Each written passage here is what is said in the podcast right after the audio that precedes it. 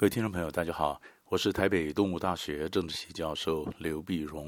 今天为您回顾上礼拜重要的国际新闻呢。第一个，我们先看东北亚的情势。东北亚情势呢有好几块啊。第一块当然先看北韩，就是朝鲜的这个情势。北韩呢，在最近不断的放话，不断放话呢，那么表示说，到过去经过几次的这个川金会之后呢，呃，美朝关系一直没有进展。北韩呢是希望美国是能够解除对北韩的经济制裁啊，让它可以发展经济。那么美国当然也是说，北韩你在弃核、弃核的问题上呢，丝毫没有履行你的承诺。当时，所以整个的朝鲜半岛的核武谈判的问题呢，是陷入焦灼之中。那北韩呢给了美国一个期限，那希望说你解除经济制裁期限是今年年底。那今年年底眼看就到了，但是美国也没做到。所以在最近，北韩高层呢不断地释放出一个消息，说呢金正恩呢准备给美国一个圣诞礼物，但是圣诞礼物是什么呢？啊，是这个核子试爆呢？是洲际弹道飞弹的试射呢？呃，或者是重回一个什么样的强硬的一个呃一个策略啊，一个外交政策？所以这个都是大家在讨论的。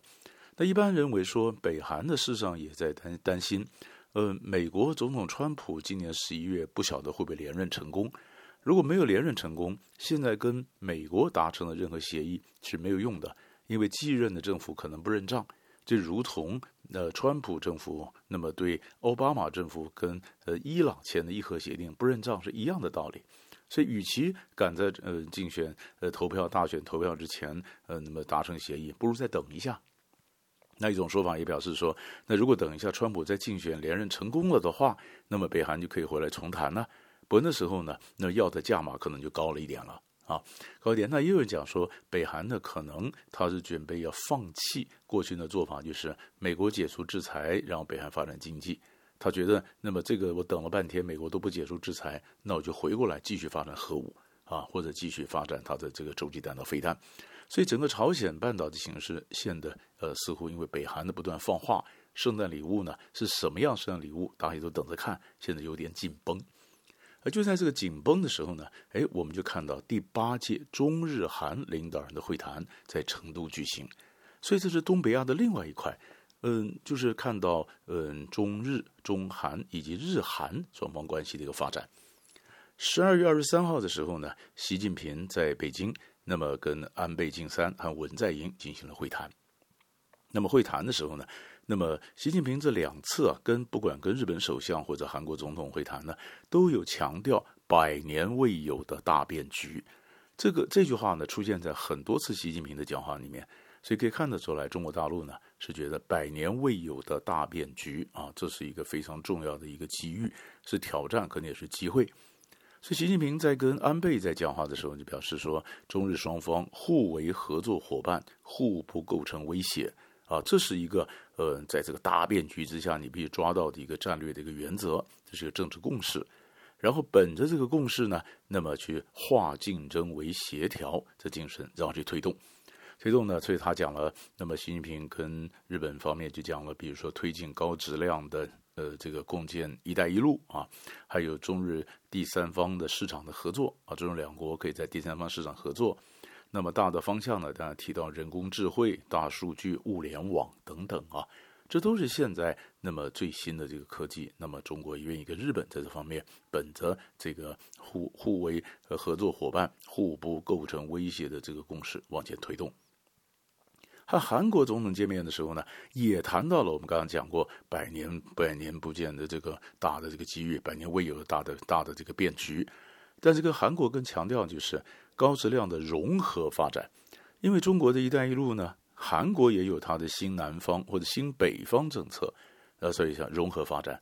但是当然，南韩跟嗯习近平、文在寅跟习近平谈的时候，更谈到朝鲜的问题，所以当然也希望的中国跟呃韩国一起推动啊，那么朝鲜半岛的这个无核化或和平等等。所以也就是我们也就看说，当朝鲜半岛的形势有点紧张的情况下。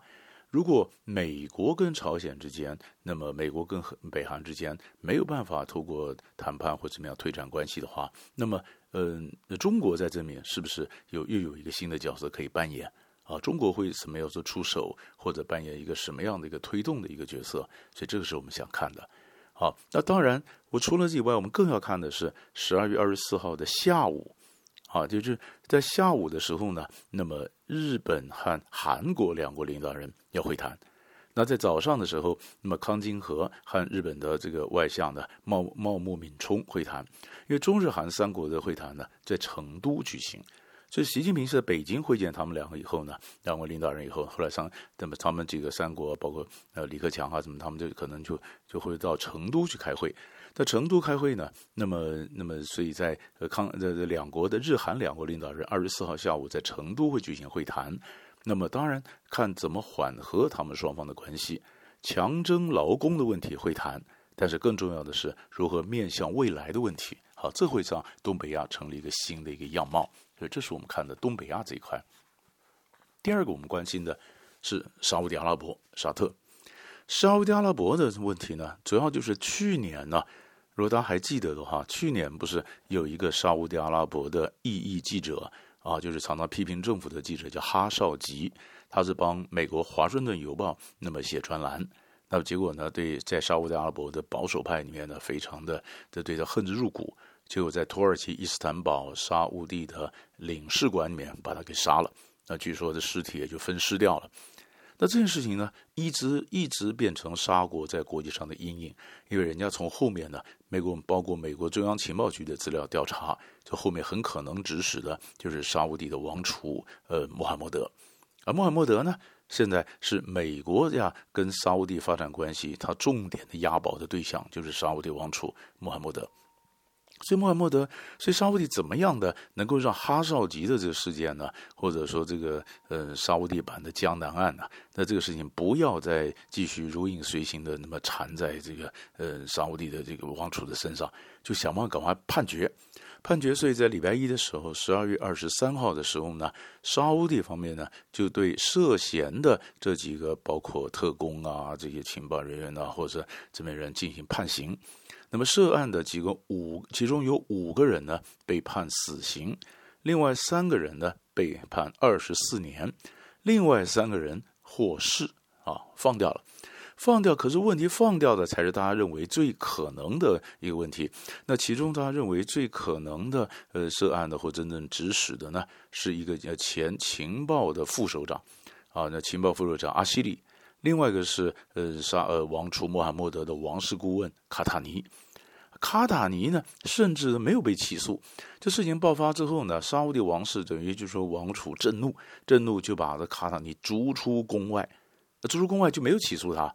据说他现在是以非正式王室顾问的身份依然活跃在王储跟前。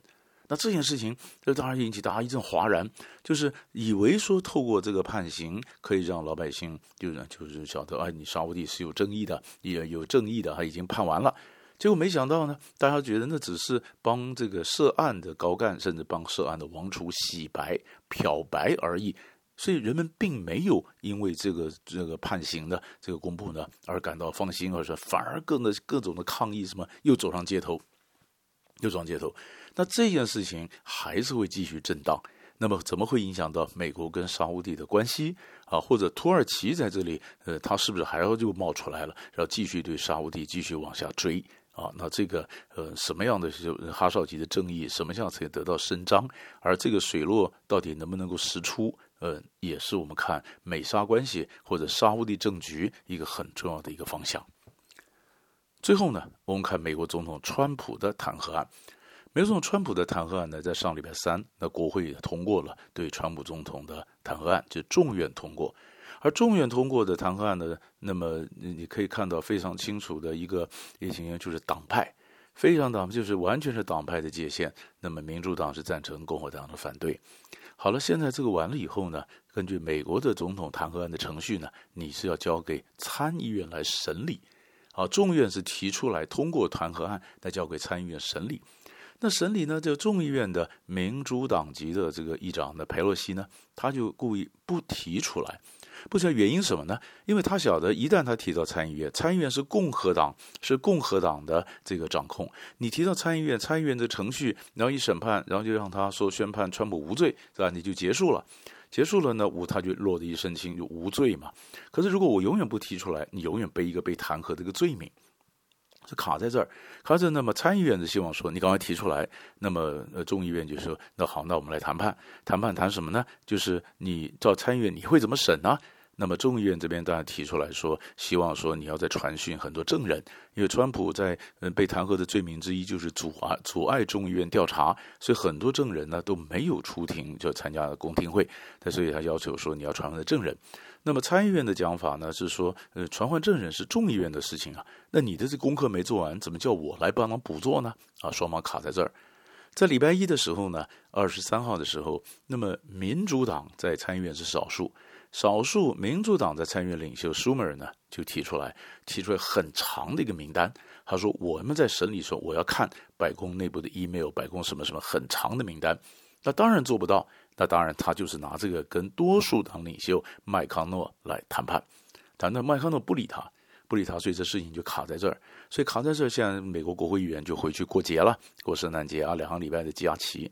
假期以后回来，到底？”参议院什么时候？那众议院会把案子交给参议院，参议院会怎么审？所以这个就是下一阶段我们观察的一个重点。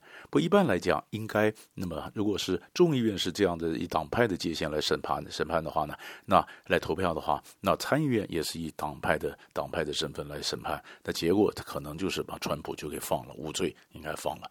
所以看看中间的过程是怎么个走法。所以这是我们在观察的一个一个方向。以上呢，带三大块的新闻为你做个分析。我们下礼拜再见。